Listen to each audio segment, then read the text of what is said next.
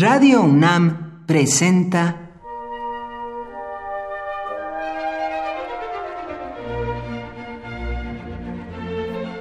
Cuaderno de los Espíritus y de las Pinturas por Otto Cázares.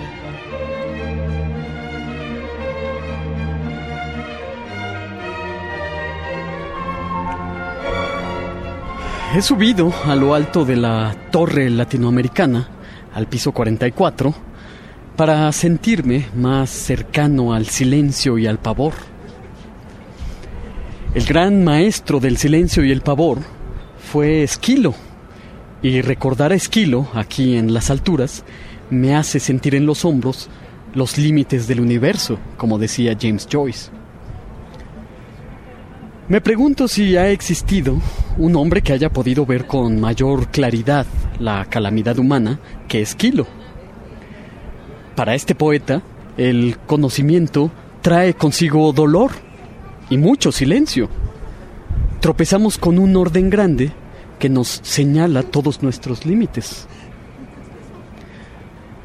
Esquilo nació en Eleusis, una tierra de misterios, en el 525 antes de nuestra era. Se sabe que tuvo un hermano mayor que él, que cayó en la célebre batalla de Maratón, en la guerra de los griegos contra los persas. Probablemente de la muerte de su hermano y de la visión de las guerras, pues él mismo participó como soldado en otras batallas, adquirió como dote el sentido trágico de la vida. Sabemos por algunos documentos que Esquilo escribió 90 obras, de las cuales conocemos el título de 79, pero a nosotros solamente nos han llegado siete de sus obras, que son obras maestras de la invención y la sensibilidad humana. Para empezar, la única trilogía trágica que ha sobrevivido de los grandes poetas es La Orestiada, formada por el Agamenón, las Coéforas y las Euménides.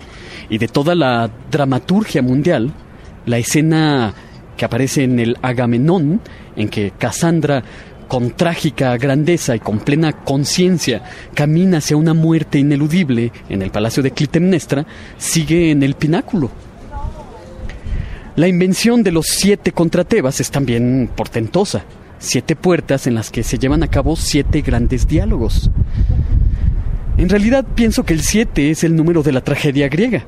Siete son los que asuelan a Tebas, siete son las tragedias que quedan de Esquilo, y siete son también las tragedias que quedan de Sófocles.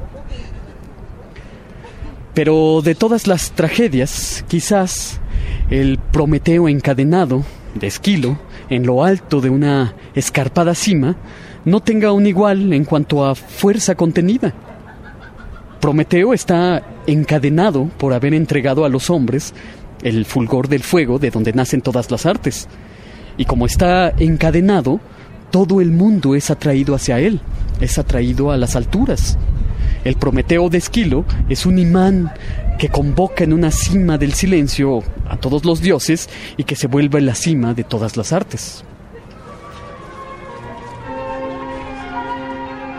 Por hoy, Otto Cázares cierra el cuaderno de los espíritus y de las pinturas.